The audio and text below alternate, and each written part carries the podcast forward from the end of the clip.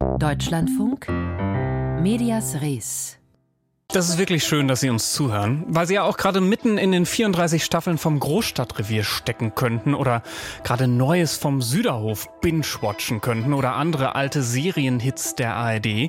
Sehr viele Serien und Filme aus den Untiefen der ARD gibt's nämlich inzwischen in voller Länge und Breite auf einer speziellen Streaming-Plattform, die wir uns später angucken werden. Wir starten aber erstmal mit einem Thema, das in den Medien ziemlich selten vorkommt. Wenn ich Kunst sage, dann denken Sie möglicherweise an stundenlange Museumsbesuche, an Mona Lisas gemalte Dosensuppen oder an blaue Pferde. Vielleicht denken Sie auch an diese Auktionshämmerchen und große Geldsummen, weil es auf dem Kunstmarkt inzwischen um viele Milliarden Euro geht. Aber woran die wenigsten denken, an Geldwäsche, an Fälschungen, an fragwürdigen Umgang mit Kunst aus der NS- und Kolonialzeit.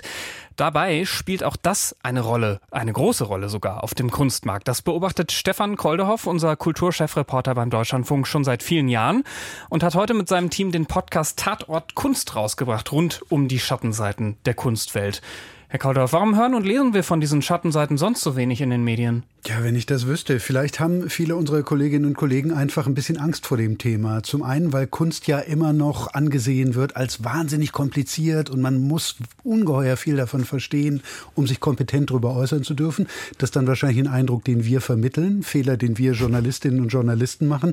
Und dann aber sicherlich auch, weil es um wahnsinnig viel Geld geht und damit auch, wenn man was Falsches behauptet, sofort um ganz hohe Streitsummen. Das ist etwas, was Ihnen auch äh, schon begegnet ist? Das ist mir durchaus schon begegnet dass äh, Menschen aus Auktionshäusern oder aus Galerien oder auch Sammler, bei denen ich der Meinung war, die haben kein originales Werk, sondern eine Fälschung, versucht haben, dagegen gerichtlich vorzugehen und dann auch mit hohen Streitsummen.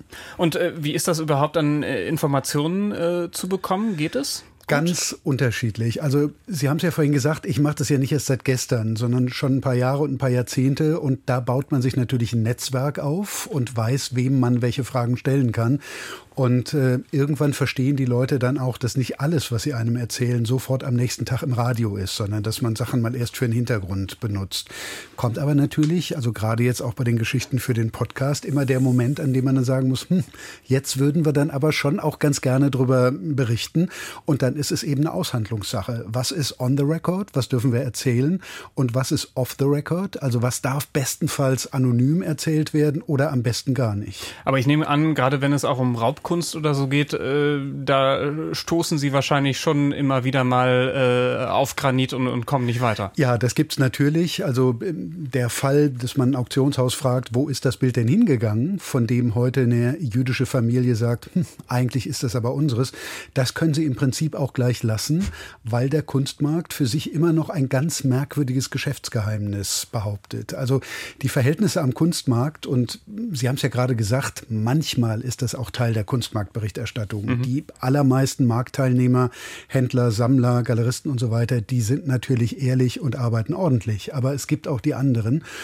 Und da herrschen manchmal Verhältnisse wie auf dem mittelalterlichen Markt, auf irgendeiner Burg. Also da werden Geschäfte per Handschlag abgeschlossen, auch wenn es um Millionen geht. Da wechselt Geld bar oder bei irgendwelche Offshore-Firmen ähm, den Besitzer. Und da wird dann eben auch immer behauptet, nein, im Kunstmarkt, im, im Kunsthandel sei es so üblich, da dürfe nicht gesagt werden, wo Werke herkamen und wo sie dann irgendwann mal hingehen. Und gibt es ein Thema, das sich geradezu aufdrängt, das aber fast nie journalistisch angepackt wird? Naja, im Moment natürlich ganz aktuell das Thema Schwarzgeld, Geldwäsche, aber auch der, ähm, der Transfer von Geld trotz irgendwelcher Embargos äh, mithilfe von Kunst. Also ein Beispiel, vor gar nicht allzu langer Zeit ist auf der Yacht eines russischen Oligarchen eine Kiste mit drei Monet-Gemälden gefunden worden. Ähm, also das ist ein prima Weg, relativ unauffällig, auch große Geldsummen außerhalb des Landes zu kriegen.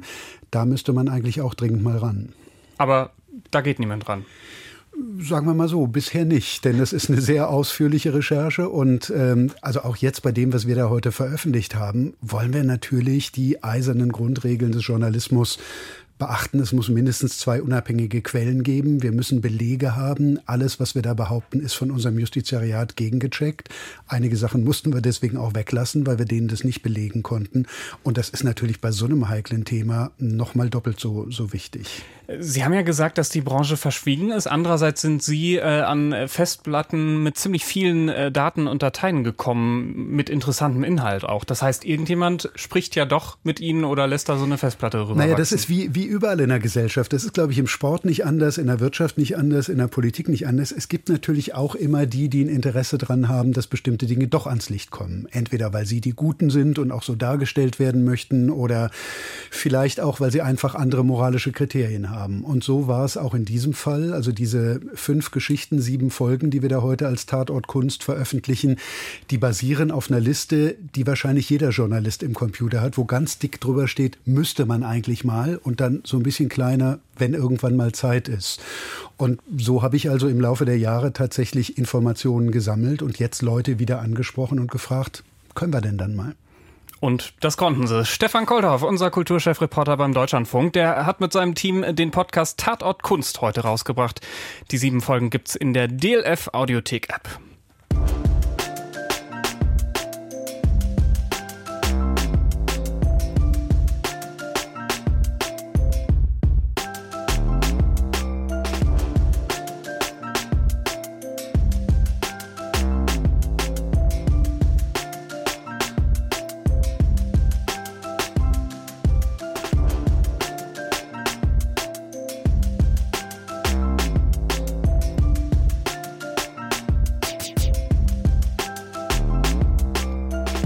Alle wollen es lesen, keiner will es bezahlen. Das ist leicht überspitzt formuliert, aber so ein bisschen ist es ja doch so beim Lokaljournalismus.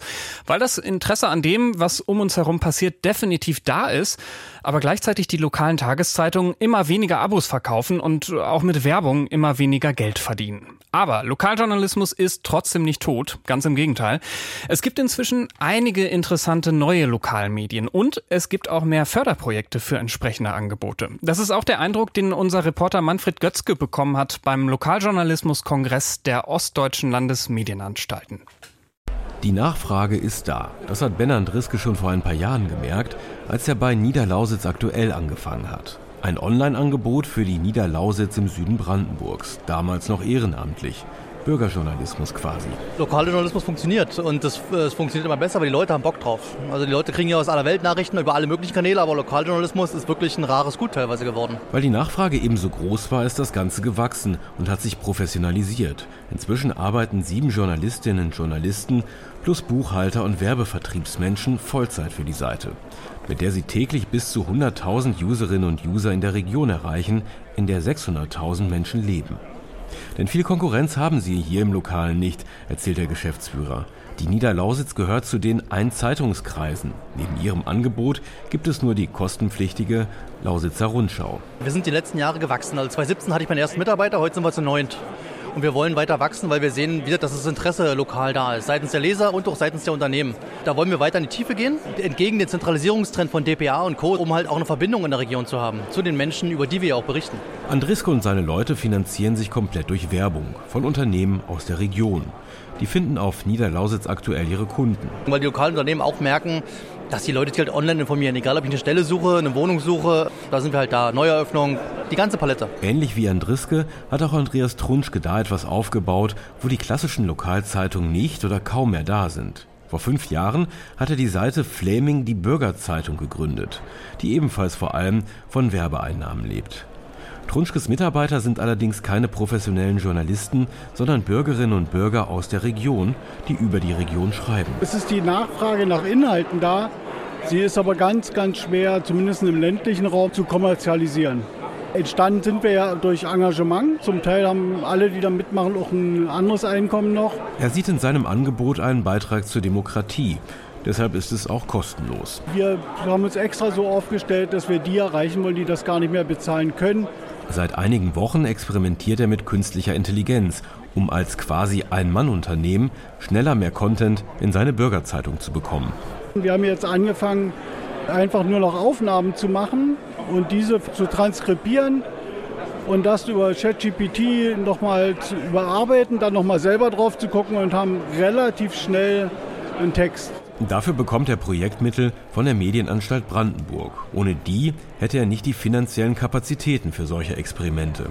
Grundsätzlich ständen die Lokalmedien, egal ob Zeitung, Online-Angebot oder privater Rundfunk, in Ostdeutschland eher prekär da, sagt Jochen Fasko, Direktor der Medienanstalt Thüringen. Werbung ist nur noch schwer zu generieren. In äh, vielen Regionen gibt es nur noch die großen äh, Akteure, die großen Ketten. Und das Lokale braucht meistens auch lokal-regionale Akteure, die mit Werbung finanzieren wollen. Die Landesmedienanstalt will die privaten lokalen Medienangebote deshalb künftig umfassender fördern. Bislang dürfen die Medienanstalten die privaten lokalen Radio- und Fernsehsender unterstützen, wenn es um Technik geht. Inhalte, Programm dürfen sie eigentlich nicht subventionieren. Wir machen das zurzeit teilweise in einigen Ländern über ein bisschen einen Kniff mit dem wir die Landesregierungen dazu bringen, Fördermittel zu geben an uns. Wir geben das dann weiter. Damit wird es staatsfern. Unsere Forderung ist, hier einen Paragraphen im Medienstaatsvertrag 112 zu ändern, dass wir künftig eben nicht nur die technische Förderung machen können, sondern eben auch die inhaltliche Förderung, wie es in Teilen der Länder schon geht. Etwa so wie bereits in Sachsen, wo Frank Langer den privaten Fernsehsender Glück auf TV seit mehr als 30 Jahren betreibt. Die journalistischen lokalen Inhalte werden durch die Medienanstalt neuerdings mitfinanziert. Das schaffe mehr Luft, sagt Langer. Wir haben seit 1.6. quasi die Förderung in Sachsen für den Lokaljournalismus. Und darüber versuchen wir jetzt unseren lokaljournalistischen Teil zu finanzieren, zu refinanzieren. Das hilft uns quasi die Redaktionen zu erhalten. Mehr ja tatsächlich erstmal nicht. Also es geht darum, die Redakteure zu halten. Ansonsten lebt der Sender von Werbung.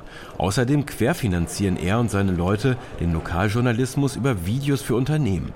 Doch das wird schwieriger, weil das Geld bei vielen Unternehmen seit Corona und Inflationskrise nicht mehr so locker sitzt. In manchen Orten im Erzgebirge sind sie die einzigen, die noch Lokaljournalismus anbieten. Auch deshalb ist er froh über die Förderung der Landesmedienanstalt. Sollte es eine wirtschaftliche Entscheidung geben müssen hinsichtlich, können wir uns Lokaljournalismus noch leisten, dann werden wir sehen, gibt es eine Förderung dafür oder nicht. Weil wenn es die nicht mehr gäbe, glaube ich, würden noch mehr Programme das äh, irgendwann ja, dann doch aufgeben, denke ich. Wäre schlecht, das wäre schlecht für alle, die sich für Lokaljournalismus interessieren. Ein Beitrag von Manfred Götzke war das.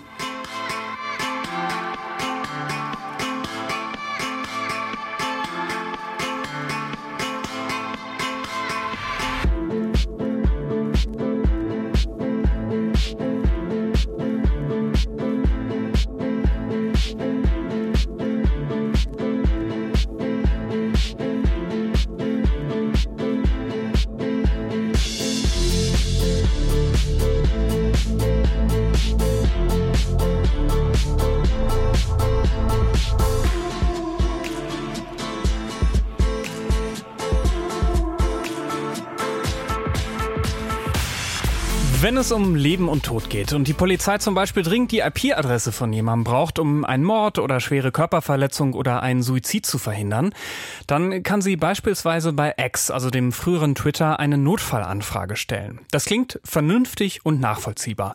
Was aber, wenn wir uns außerhalb von Rechtsstaaten bewegen und diese Notfallanfrage nur ein Vorwand ist, um an sensible Daten von Oppositionellen zu kommen?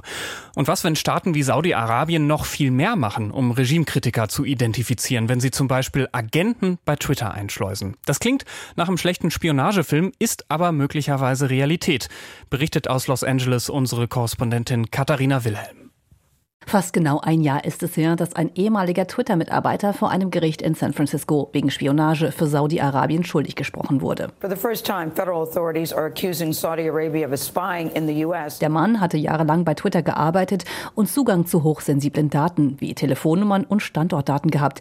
Diese habe er dann an Berater des Kronprinzen von Saudi-Arabien verkauft, hieß es in dem Urteil. Zwei Ex-Mitarbeiter bei Twitter wurden als Spione identifiziert. Sie sollten zwischen 2013 und 2014 2015 diese Infos weitergegeben haben. Einer wurde verurteilt, der andere konnte sich nach Saudi-Arabien absetzen. Der Zweck der Spionage war offenbar Regimekritiker ausfindig zu machen.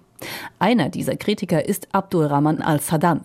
Er hatte auf einem anonymen Account Kritik an Saudi-Arabien geübt, vor allem in Form von Satire. 2018 wurde er in Riyadh festgenommen, erzählt seine Schwester Arish al-Sadan im Interview mit dem Nachrichtensender CBS. They broke his hand, smashed his finger, saying, "This is the hand you tweet with." After three years, he was brought to a secret uh, hearing. Man habe seine Hand gebrochen und gesagt, dies ist die Hand, mit der du getwittert hast, erzählt sie.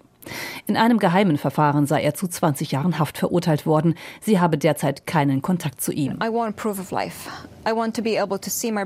Seine Schwester wirft jetzt der Plattform Twitter vor, eine Mitschuld an der Verhaftung zu tragen. Sie glaubt, dass es einen Zusammenhang zwischen den Twitter-Spionen und der Verhaftung ihres Bruders gibt. Wahrscheinlich seien seine Infos an die Behörden gespielt worden. Sie verklagt Twitter wegen Begünstigung von Mord, Entführung und Folter. Ihr Anwalt Jim Walden meint, es sei unmöglich, dass Twitter nichts davon gewusst habe. Given the closeness of the relationship, given the amount of money that the Saudis were giving Twitter, it's impossible to conclude that Als Grund führt er an, dass Saudi-Arabien über die Kingdom Holding Company und den Investoren Prinz Alawid bin Talal zu den zweitgrößten Anteilseignern der Plattform gehört. Damit bestünde möglicherweise auch eine Art Abhängigkeit, meint der Anwalt. Seit 2011, also noch unter Twitter-Gründer Jack Dorsey, investierte der saudische Prinz in die Plattform. Er half auch Elon Musk, Twitter zu übernehmen. Diese Geschäftsbeziehungen werden vor allem von Seiten einiger demokratischer Politiker in den USA streng beäugt.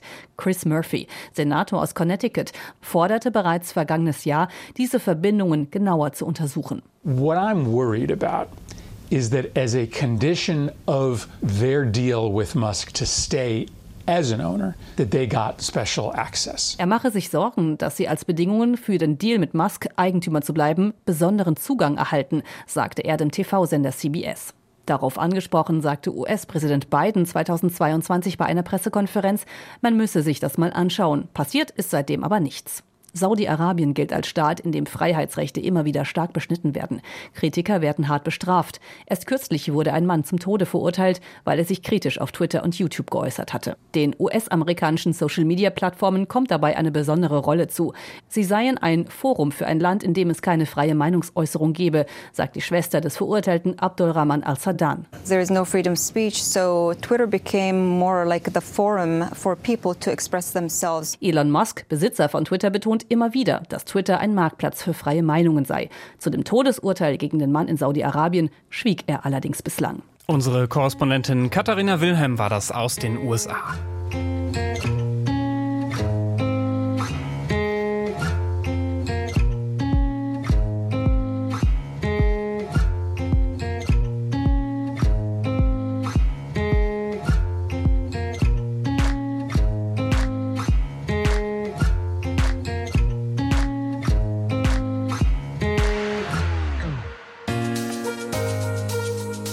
Alten Schimanski-Tatorte, die mit dem Schnurrbart oder die Serie Weißensee über das Leben in der DDR, die liefen alle mal in der ARD. Aber in der ARD-Mediathek können wir uns die nicht mehr angucken. Das liegt unter anderem daran, dass sich die öffentlich-rechtlichen für Serien, Filme und Dokus aus Kostengründen meistens nur Lizenzen für einen bestimmten Zeitraum sichern und die deshalb dann nach einer Weile wieder aus den Mediatheken verschwinden. Dafür tauchen die aber seit ungefähr einem Jahr an anderer Stelle wieder auf.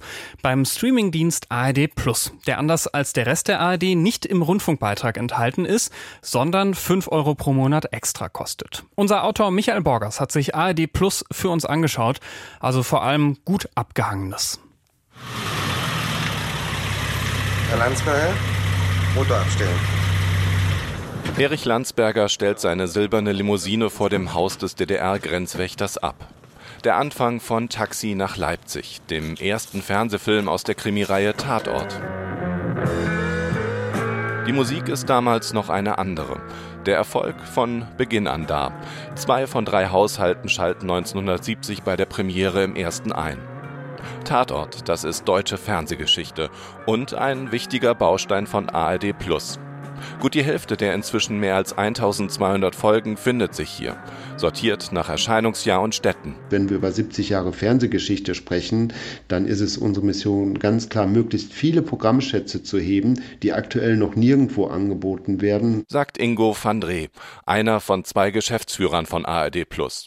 Und sein Partner Michael Löb ergänzt, Wir sind in einem völlig globalisierten Wettbewerbsumfeld, was den VOD-Markt betrifft. VOD, also Video on Demand, Video auf Abruf. Und abgerufen werden in den einzelnen Ländern weiterhin gerne heimische Produktionen.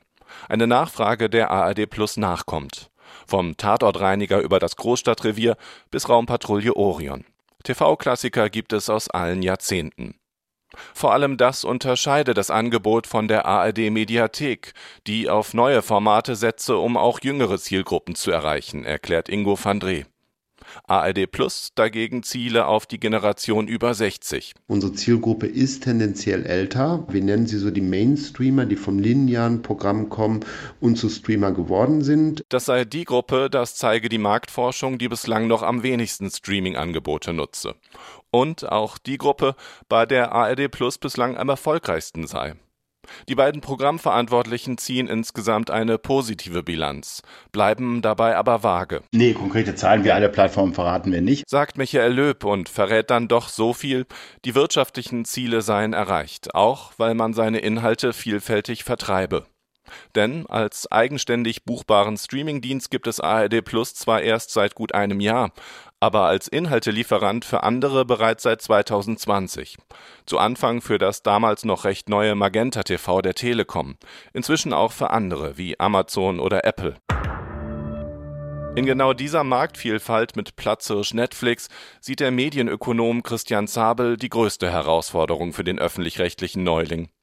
Zabel hat gerade an der TH Köln eine Studie zum Streaming vorgelegt und spricht von einem Verdrängungswettbewerb auf einem Markt, der weitgehend gesättigt sei. Das heißt, wenn ich wirklich große Nutzerzahlen gewinnen wollen würde, müsste ich hier sehr, sehr stark investieren. Das sehe ich bei ARD Plus auch nicht. Und was ist mit der Kritik, die ARD nehme Geld für ihr Angebot und kassiere damit quasi doppelt neben dem Rundfunkbeitrag? Die sei nicht gerechtfertigt, so Zabel. Es handele sich ja um Inhalte, die aufgrund rundfunkrechtlicher Bestimmungen nicht mehr frei angeboten werden dürften. Soll heißen, viele Inhalte dürfen ARD und ZDF wegen des Medienstaatsvertrags nur kurz in ihren Mediatheken zur Verfügung stellen. Der Bezahlansatz sei vor diesem Hintergrund also eher zu begrüßen, findet der Wissenschaftler. Weil es hilft, Kosten zu decken, die im öffentlich-rechtlichen Rundfunk anfallen, indem man zusätzliche Erlöse erzielt mit dem Programmvermögen, das schon bezahlt ist. Am Ende bleibe ARD Plus aber dennoch vor allem ein Nischenangebot. Also ein Herz und eine Seele wird sicherlich eher Liebhaber finden, denn massenhaft Nutzer konvertieren. Von daher sehe ich äh, den Markt da eher kritisch für das Angebot. Sie müssen sein, was unser Titel sagt. Ein Herz und eine Seele.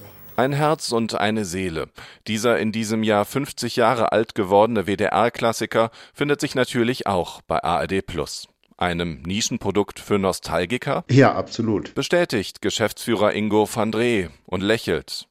Denn genau diese Nische sei eben eine, die aktuell so noch nicht bedient werde. Eine Nische, die 5 Euro pro Monat kostet. Das ist der Preis für ältere Serien, Filme und Dokus beim Streamingdienst ARD Plus bei dem es natürlich auch nur das gibt, was irgendwann mal im Fernsehen gelaufen ist. Und dieses Angebot, das hat Grenzen, zum Beispiel was Dokus angeht. Das fällt unserer Hörerin Helga Schneider immer wieder auf. Sie findet, dass zum Beispiel der riesige afrikanische Kontinent selten vorkommt und wenn, dann nur mit den immer gleichen Themen. Was sich ständig wiederholt, sind eben genau diese Reiseführerstandards. Das sind die Pyramiden in Ägypten, die Serengeti, das Rift Valley, die Victoria-Fälle und dann viel Wildlife und das war's. Und was Dokumentarfilme über Afrika nicht zeigen und warum das so ist, das können Sie hören in unserem Medienpodcast nach Redaktionsschluss. Gibt's in der DLF Audiothek App. Und die nächste Folge, die gibt's dann schon morgen zum Fall Aiwanger. Uwe Timm ist einer der wichtigsten Schriftsteller Deutschlands, aber äh, angefangen hat er als Kirschner, also als jemand, der aus Tierfällen und Leder Mäntel oder Jacken macht. Über diese Zeit hat Uwe Timm jetzt ein Buch geschrieben und davon hören Sie gleich nach den Nachrichten im Büchermarkt. Ich bin Christoph Sterz und ich wünsche Ihnen noch einen guten Donnerstag.